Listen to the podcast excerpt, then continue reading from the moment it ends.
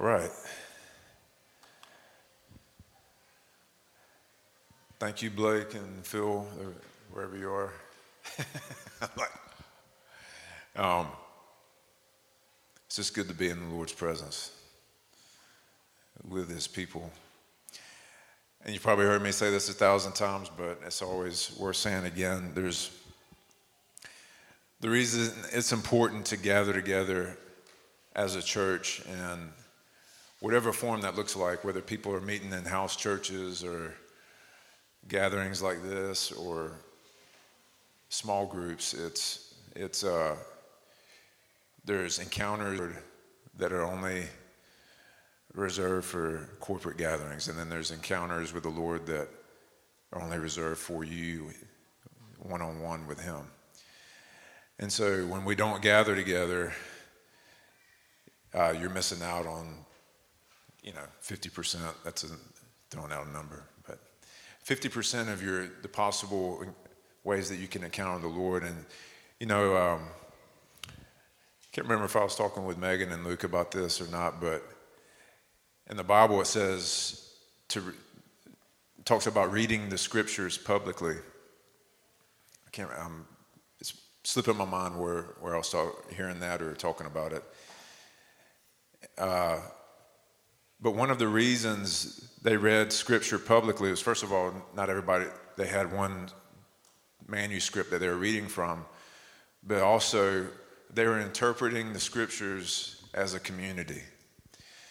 And so if I had if I was interpreting it some like really kind of way out far away, then there, there, could be like Phil and Blake and Bo could be like, hey man, I don't I don't think that's what the scriptures are saying. you know. But when we're like isolated all the time, then it's really easy for all our biases and filters to interpret the Word of God. And so when you don't have community, you don't have accountability, and then you're just you're on you're a sheep by yourself, without a shepherd and without a flock. And it's easy pickings for wolves. So that's the that's the importance of community is that hey, maybe I'm not reading this right, and we all we all have it. I mean, there's things that I preached on, you know, 10 or 15 years ago, it wasn't uh, heretical or blasphemous, but I was like, no, that wasn't, I just wasn't seeing the whole picture on that scripture, you know. And so it's, it's important to, to have that, to have community. I want us to uh, say these declarations together. These are all scripturally based. Um, you know, God, He's doing a new thing. Isaiah that's in Isaiah. You, we're growing in righteousness, peace, and joy. Romans. God's presence is on my life. He's chosen me to live in Him. Galatians 2:20. My hope in Jesus is causing my peace and joy to explode. Romans 15. My thanksgiving is inviting God to come into my circumstances and show me His salvation. Psalm 50. So, you, all of these are. When we make declarations, it's not the. Uh, hey, I, I you know, the what some people call name it and claim it, where uh, I'm, wel- I'm welcoming a, a, red Porsche into my life, which God's not opposed to. He can, he can do that, but it's not. We're all of our declarations are based on what the yes and amen to Jesus. That we know that the Word of God has an automatic yes stamped on it by the blood of Jesus, and so that's why we declare. it. So let's Starting with the first one, let's say it together. God is doing a new thing in my life, and it's good. I'm steadily growing in righteousness, peace, and joy. God's presence is on my life. He has chosen me to live in Him. My hope in Jesus is causing my peace to joy and joy to explode. My thanksgiving is inviting God to come into my circumstances and show me his salvation. I love that that last one was a, a, scripture that God really used in my life when I was teaching school at Appalachia back in 20 years ago. And uh, that last verse says that he who offers me a sacrifice of thanksgiving prepares the way that I might show him the salvation of God. and so when we offer thanksgiving, it's like creating this pathway for God to come in, essentially, into our circumstances. Um, I doubt I'm going to get through all of my sermon this morning because I've had other things popping up in my heart. Before we move on, um, I wanted to share. A, it was actually an Instagram post that David Fish posted, who is Steve Fish's son. If you don't know who Steve Fish is, Steve Fish is and his wife Marcy uh, along with uh, Amber and Chris Wright or Chris, Chris White are on our board, and they they provide a lot of kind of I call it apostolic oversight. But David is Steve's son, and he's a minister at a New River Church out in Benbrook, Texas. He's the worship pastor, but he's he's a really he's a gifted teacher as well. But he made this post um, about going through the motions and he talked about how, you know, he has this prayer of like, God, I don't want to just go through the motions. But lately, he's had to deal with, he, he has a, a son that's seven months old, and five months of those he was, he was bedridden. And they, he's just, they've had lots of kind of tribulations the past couple years. And he says, You know, I, have prayed that prayer many times, but I've come to realize that there's, there's value in going through the motions. And so he says, Sometimes our eyes strain to see the faintest glimpse of beauty. Sometimes our emotions are scrambling, scrambling desperately to recall God's love. And we feel like we're chasing God's voice. Then he says, Go through the motions. Sometimes the motions are all we have. Sometimes the most profound evidence of our love for God is repeated acts of unfelt devotion. And the way I describe this is this, I mean, it's just the, the verbiage that comes in my head is just keep chopping wood. Just keep chopping wood. And that was, I, I used that before Kirby did. I'm just, just saying. And so, uh, but just keep chopping wood. And there comes a time where there's one more strike and the tree falls, right?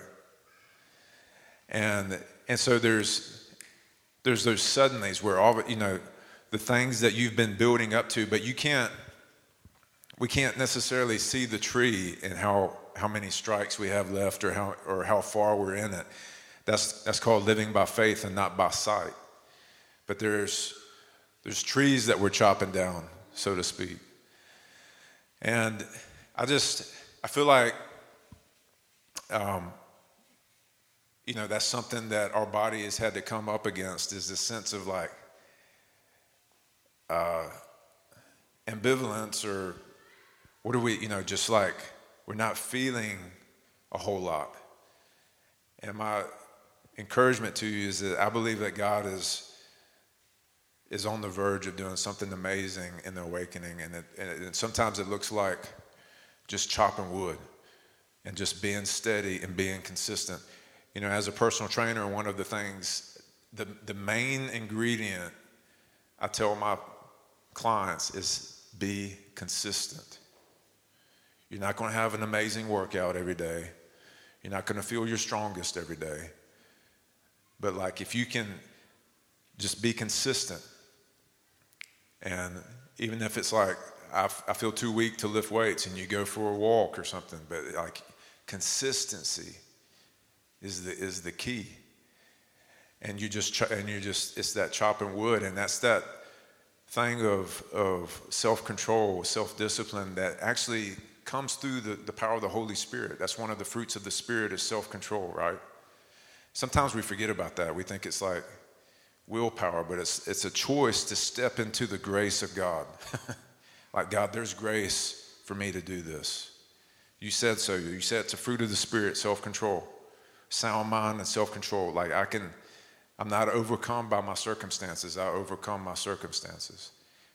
So making a choice to step into that, and sometimes, and it doesn't, and like I said, just like a client or myself or whoever, you may not have a great workout. You may not feel like it was the best workout you ever had.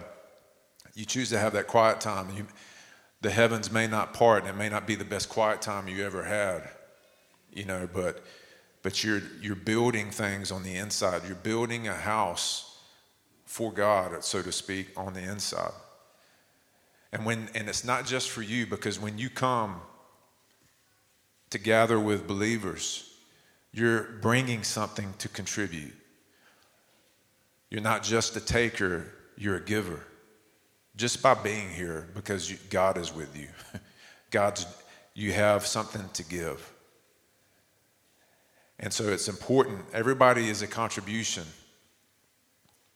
Everybody's a contribution in that sense, simply from what you're deciding to do to be consistent. And I'm not saying you, you have to be perfect every day. I'm talking about, you know, like four to five times a week. Are you, are you in your reading the word in some capacity? Or you listening? You know, I know for, for Jessica, she, it's like she can take more in listening to the Bible. So she listens to the Bible a lot.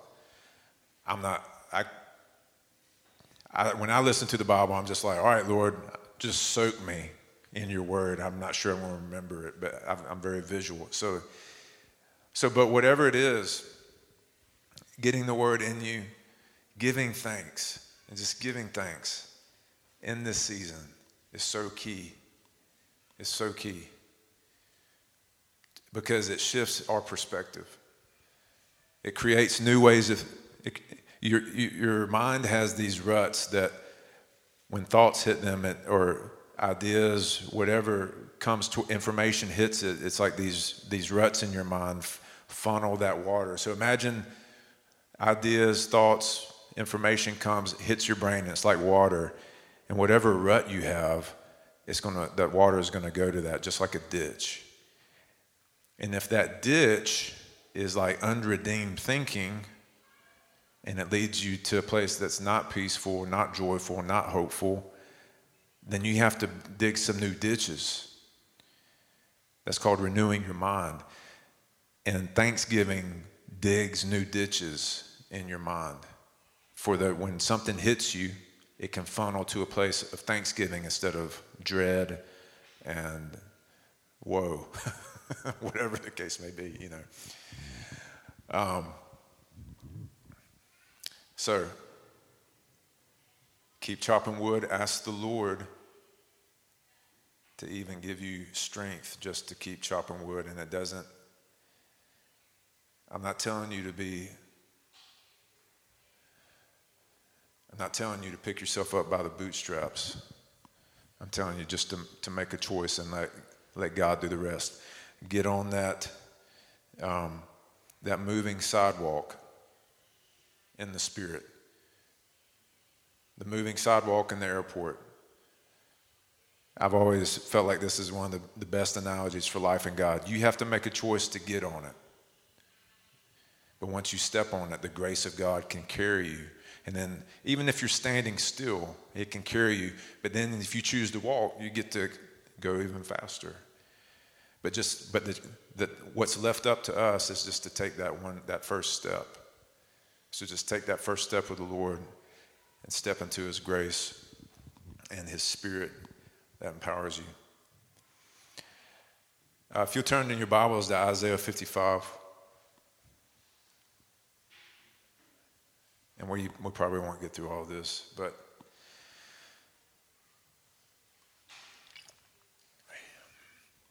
reason I, I, I, went to Isaiah 55 was just I felt like the Holy Spirit a couple weeks ago was saying, Why do you I heard him say, ask me the question. I was like, why do you spend money on what doesn't satisfy? And I was like, I know that's in the Bible somewhere. And so uh, I found it. It's Isaiah 55. And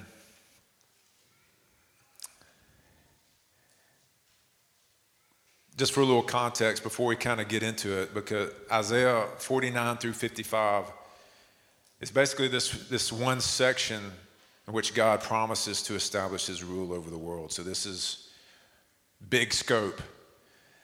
And the, these prophecies, they, they have their ultimate fulfillment in the end time events in the millennium.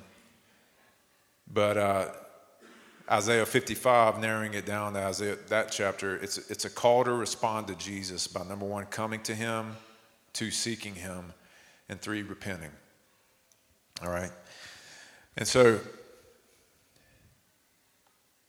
let's read verses one through three.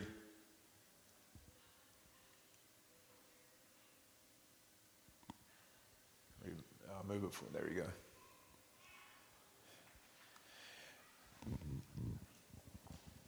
Ho, everyone who thirsts, come to the waters. And you who have no money, come buy and eat. Come buy wine and milk without money and without cost. Why do you spend money for what is not bread, and your wages for what does not satisfy? Listen carefully to me and eat what is good, and delight yourself in abundance. Incline your ear and come to me. Listen that you may live and I'll make an everlasting covenant with you, according to the faithful mercies shown to David. All right, next one. So, this first word, ho, it's, it's like a, it's like a, uh, a cry from the depths of somebody's heart, is what, and this isn't, this is God saying this.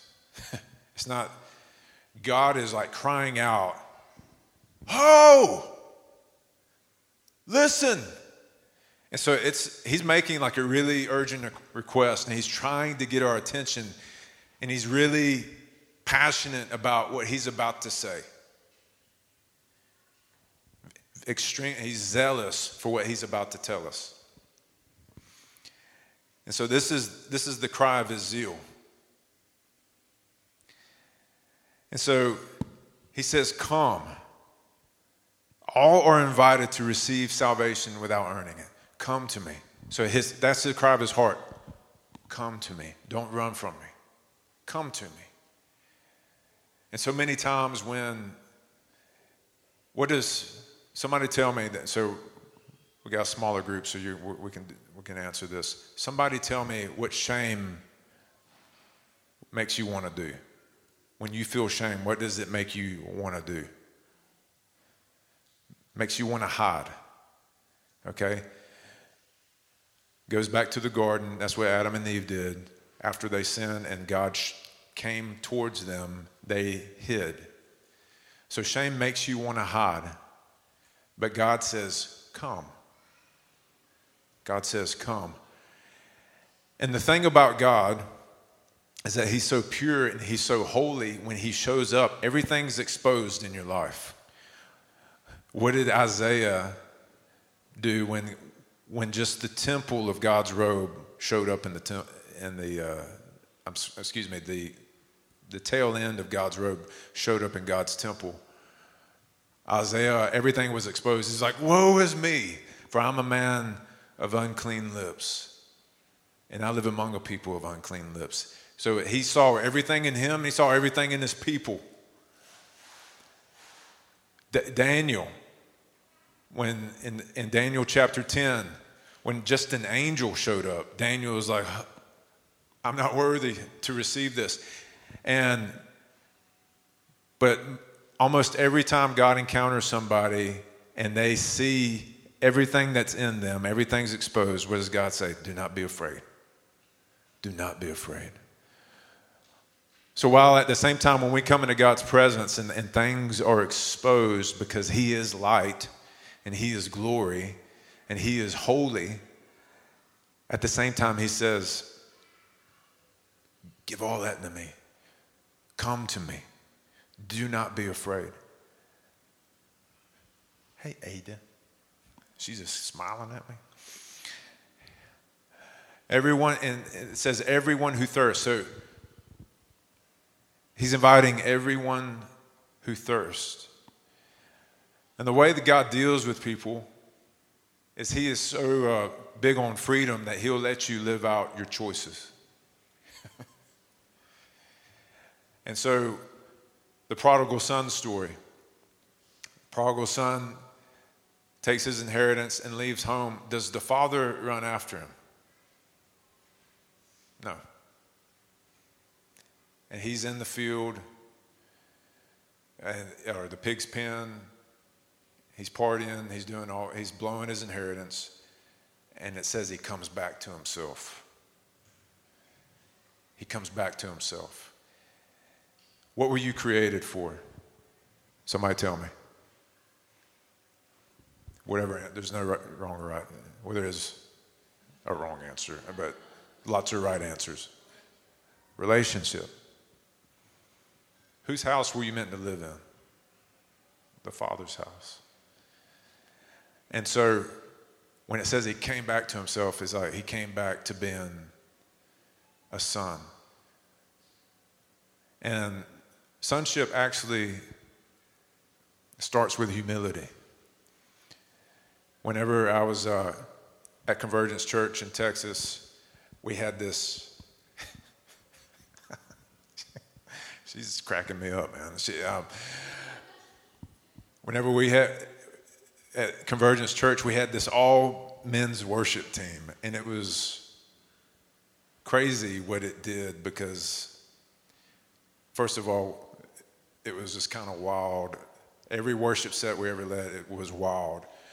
And then it also like made it literally made like demons manifest. It was crazy. Anyways, I don't want to get into all that. But we had a all, all men's worship team, and one time, and I was one of the backup singers, and we, you know, I'm, I'm just, but we, I had a, a vision of the peril. It was the story of the tax collector and the Pharisee in the temple at the same time, and the Pharisee was saying, "Lord, thank you that I'm not like this man."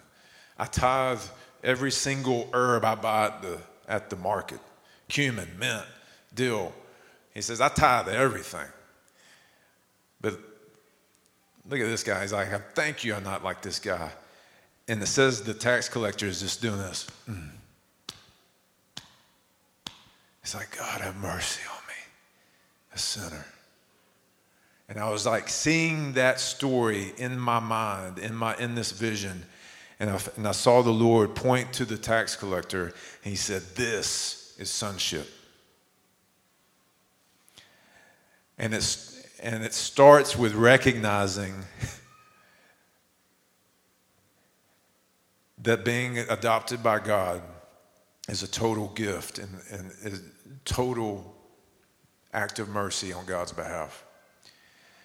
And so here's the prodigal son realizing he comes back to himself. He comes back to that place of sonship of I will come back home and submit to my father.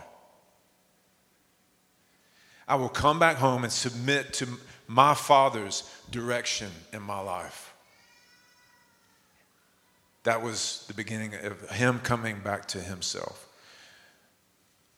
And that's what we were all created for, is to live under that submission of the Father. So that's everyone who thirsts. And sometimes I always pray as like, Lord, let my low place be really high. Like, I don't, I don't want it to take a whole lot to like humble me. you know what I'm saying? Like, you know, I've, I've known people who you're just like, they're going through pain after pain after pain that's of their own choices and you're like, dude, please give your life to Jesus. Like, don't submit, subject yourself to this any longer. So the question he asks is, why do you spend money on what is not bread and things that do not satisfy? So what do you what do you feel like are some things in our life that we spend money on? So I'll translate money. What are you spending what does every person have? Time, energy, and whatever money they might have, no matter how rich or poor. So how what do you how do we spend resources on what does not satisfy? Give me some answers. Media. What else? Worry. Just a lot of energy on worry. What else?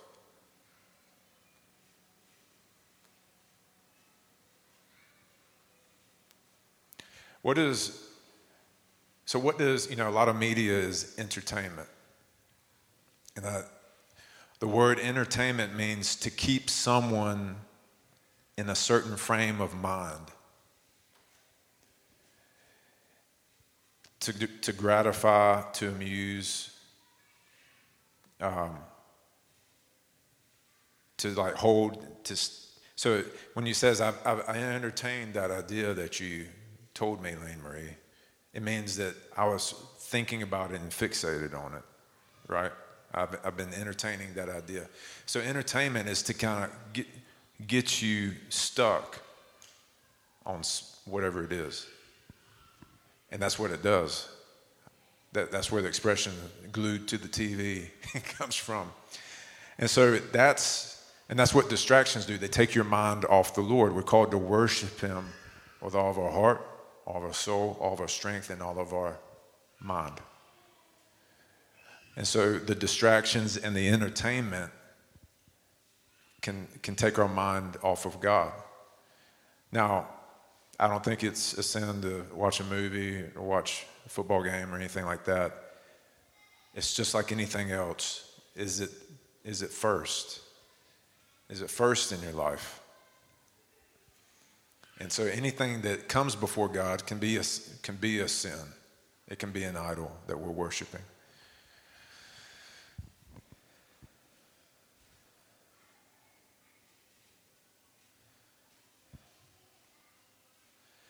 So Jesus said, Come and buy oil and buy gold.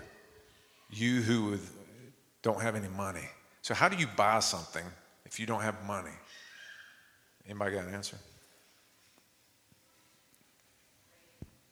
Trade, barter. Say what? Sell yourself. Sell yourself. So, if you don't have any money, one of the things that uh, the Bible says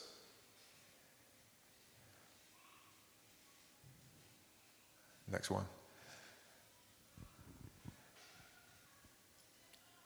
Without faith, it's impossible to please God. For he comes, he who comes to God must believe that he is and that he's a rewarder of those who seek him. And so Isaiah 55 is saying, Come to me, you who have no money. Every, anybody who's thirsty can buy milk, can buy wine. So that's the prerequisite that you have, that you have to be thirsty. But it's that faith of approaching God, coming to Him, trusting Him, surrendering to Him. And, you know, Bill Johnson says, faith is the currency of heaven. That's what, that's how you get things in heaven, so to speak. And, uh, but one of the things that about growing in our relationship with the Lord is that salvation is free, but intimacy with Him is costly. It does cost you time, right? It does cost you energy. Sometimes it costs you less sleep than you want. And so it's okay, the pastor's wife is up there, so we'll be. But it costs you something. So buying oil, it, it costs you just like, you know, why do, how, how many of y'all have heard this about marriage? It's like, you got to invest in your marriage. What are you investing in your marriage? Somebody tell me. Time. What else? Energy. What else? Emotions. Do you got to communicate? Learn how to communicate when you're in marriage? Yes. So, all of those things time, energy, communication, understanding, listening all those things is what makes a marriage work, makes re- the relationship work. and all of those things. Why do marriages fail? Because people, it costs you. It's like you got to be intentional, you got to be humble, you got to be willing to listen, you got to take the time and energy. Like th- the reason marriages fail is because other things come before that.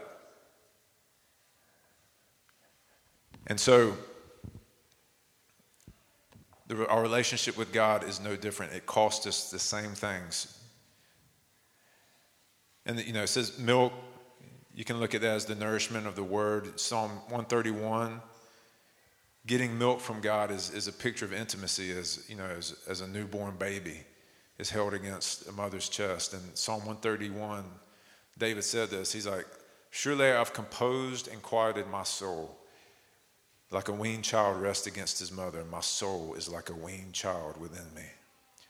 And then wine is the intoxication of the spirit experiencing God's presence, manifestations, the pleasures of God there at his right hand, is what Psalm 16 says. So we want those, enc- I long for those encounters where um, I can't stand up under the glory of God. I've had, I've, I've had that happen before. Civitan Club, I don't know if there was a time where the glory of God came, and I, I couldn't, I was just started sinking to the ground, and I couldn't stand. There was nothing I could do to stand up. And, anyways, but, but times like that, we want those. But when it's not happening, chop some wood. Just chop some wood. Listen carefully to me. Next one. So we take time to pour over and devour the word. And we're to feed our heart until our soul delights in abundance. Jeremiah, this has been a, a favorite verse of mine ever since I became a Christian or started really following the Lord, walking with Him. It says, Your words were found and I ate them. And your words became for me a joy and delight in my heart, for I've been called by your name, O Lord God of hosts. David said, I found your word, and it was like honey to my soul. Jeremiah says this I found your word, and it became the joy and delight of my heart.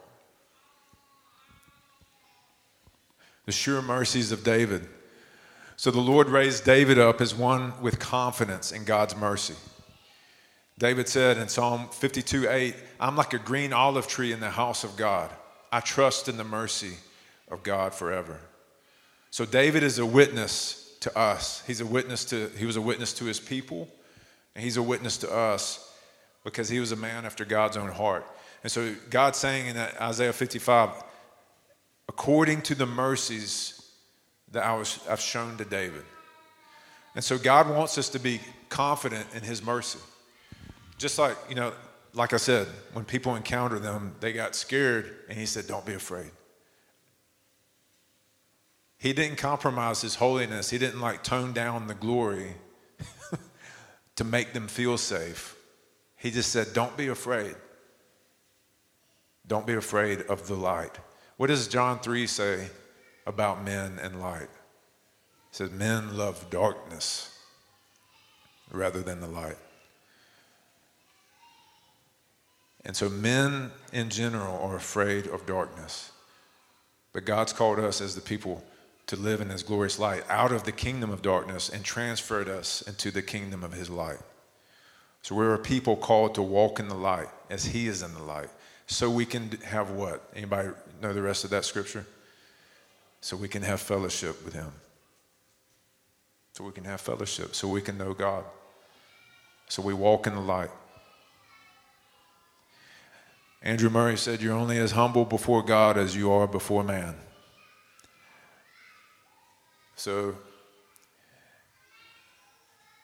you have to put your money where your mouth is and humble yourself before men, before all of your fancy, humble words before God mean anything. all right, Isaiah 6 through 7, he says, Seek the Lord while he may be found, call upon him while he is near. Let the wicked forsake his way, and the unrighteous man his thoughts and let him return to the Lord, and he will have compassion on him and to our God, for he will abundantly pardon. So seek the Lord while he may be found. You, you can go forward. So we must respond to the when the Spirit convicts us. So we can, you remember in Hebrews it says, Today when you hear his voice, do not harden your hearts. So one of the things that hardens our heart is when Holy Spirit's tugging on us and he just and we we ignore it and we ignore it and we ignore it. We become less tender, less sensitive to the Holy Spirit. Now you can break that off by deciding to start obeying. But the more you ignore the tuggings of the Holy Spirit, the less you feel like He could be talking to you. That's a possibility. It's not. A, and so, whenever you, um, if you ignore Him, then He stops tugging. So while He is near, He is near in the times we sense the Spirit calling to us to respond. And I say that when I, I want to back up. When he's, when I say he stops tugging him, that he's always merciful. So the time you want to come back and like, God, I've ignored you, which I, this was my life in college. I've, I ignored him over and over and over and over. And there's still a place for like mercy and forgiveness. And so, so make sure you, we understand that. While he is near, he's near in the times we sense the Spirit calling us to respond. Forsake his way and his thoughts. This means for us to be transformed by the renewing of our mind. Let him return to the Lord. So we're, it's not saying return to the temple duties, it's saying return to the Lord. We return to him in, in relationship, not just dutiful action. And he will abundantly pardon. The Lord delights in mercy.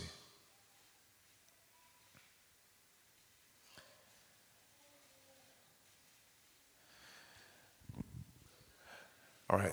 Uh, Blake and Phil, if y'all come on up. We're going to worship to another song.